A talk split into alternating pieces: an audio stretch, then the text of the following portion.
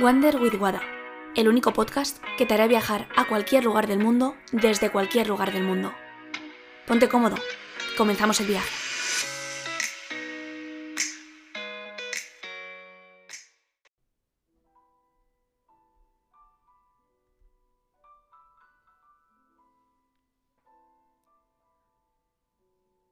Tu cuerpo te pasa factura.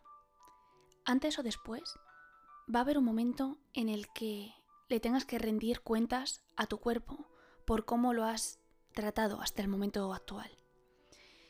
Eso no quiere decir que no se pueda cambiar o que sea algo irremediable, pero es verdad que los actos que estás teniendo hacia él, en algún momento vas a tener que rendirle cuentas. Y para eso me gustaría mencionar la ley de la conservación de la energía, que dice que la energía ni se crea ni se destruye, solo se transforma.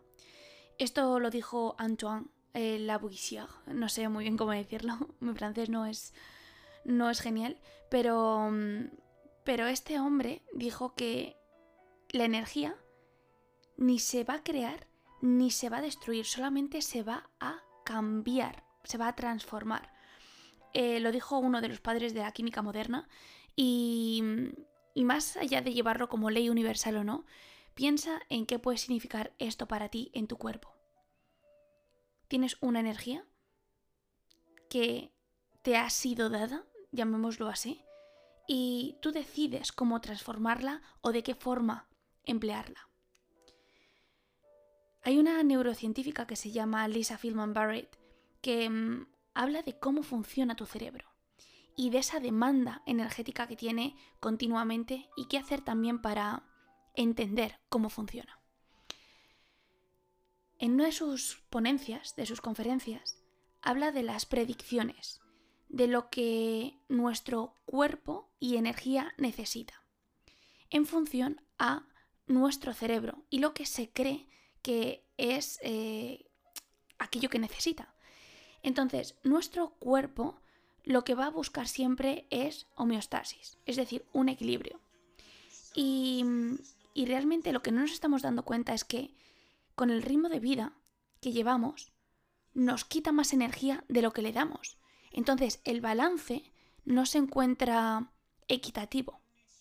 ¿Cómo le quitamos energía a nuestro cuerpo? No durmiendo, más bien no descansando, estando continuamente con el móvil, eso también nos quita muchísima energía y mucho tiempo. Alimentándonos mal, no dándole la nutrición efectiva a nuestro cuerpo, malgastando nuestra energía en pensamientos, en discusiones o en cosas que no nos merece la pena.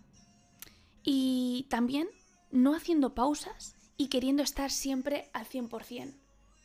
Somos personas y nos cansamos y no podemos estar al 100% continuamente porque no es humano. Entonces a veces hacer pausas ayuda a la productividad y a restaurar la energía. Por lo tanto, ¿qué consecuencias puede traer el malgastar nuestra energía? Pues en primer lugar, agotar nuestros recursos, nuestros recursos corporales y nuestra energía vital. También ser más vulnerable a enfermedades, por ejemplo, mm, si no potenciamos nuestro sistema inmunológico mediante nutrición, descanso, etcétera, no tenemos em, esos, mm, entendámoslo así de forma hipotética, eh, no tenemos a los soldados listos para pelear por si viene una enfermedad, porque no le estamos prestando la atención suficiente ni le estamos nutriendo de forma adecuada, somos más susceptibles a enfermarnos también a quemarnos mentalmente, a tener una baja autoestima y a, incluso en términos ya más em, exagerados, incluso hasta la depresión. Entonces, ¿qué podemos hacer? Lo importante, ¿qué podemos hacer para evitar este desgaste energético y también eh, regular eh, esa factura que, nos pide nuestro cuerpo y poder hacer justicia? Bien, pues para empezar, ¿qué hacer para balancear nuestro presupuesto energético? Si sabes que tiene cierta demanda, ofrécele a tu cuerpo eso extra. Es una forma de, regular, ley de la oferta y la demanda. Si sabes que en tu día a día tienes que pasar muchas horas delante del ordenador o tienes una actividad que requiere de mucha de tu energía, piensa qué puedes hacer para mm, darle a tu cuerpo esa energía extra. Te voy a contar em, qué tres cosas puedes hacer. Para empezar, algo que no es nada mm, que no se sepa, pero es descansar. Priorizar tu descanso cuando no sabes lo que quieres hacer. Por ejemplo, en vez de coger impulsivamente el móvil cuando tienes un descanso, piensa que te puedes ir a dar un paseo o simplemente respirar y conectar con tu respiración. Que te nutra ese aire y que te haga desconectar para volver a conectar con la tarea que estás haciendo. También refrescarte de una manera que te potencie. Dar un paseo o oxigenación. Ahora te hablaré de una técnica de oxigenación que mm, creo que puede ser muy beneficioso como, como medida para aumentar la energía. Esta técnica la, me la contó Catalina Hoffman en un directo que hicimos de Instagram, que por cierto, si no lo has visto, te animo a que lo hagas porque fue súper inspirador y mm, te cuenta qué hacer para eh, proporcionar más energía a tu cerebro y son técnicas muy fáciles. Te voy a contar dos de ellas que te van a ayudar tanto a conciliar el sueño como a energizarte por la mañana. La técnica de mm, oxigenación es que cuando te despiertes, cuando te levantes, em, abras la ventana, airees el, cuarto y de esa manera eh, refresques em, pues el cuarto para que, pues porque has estado durmiendo toda la noche y para que entre aire nuevo. Una vez has oxigenado el cuarto, siéntate con la espalda recta y lo que tienes que hacer es inspirar muy fuerte y sacar el aire em, también de forma em, explosiva, digamos, por, por llamarlo de alguna manera.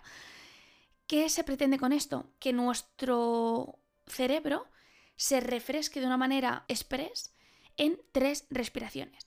Entonces, es importante también que em, lo hagas cuando coges aire, infles eh, tu, tu abdomen, después pecho y sientas como el aire asciende y lo hagas de una manera em, rápida. O sea, sería algo así como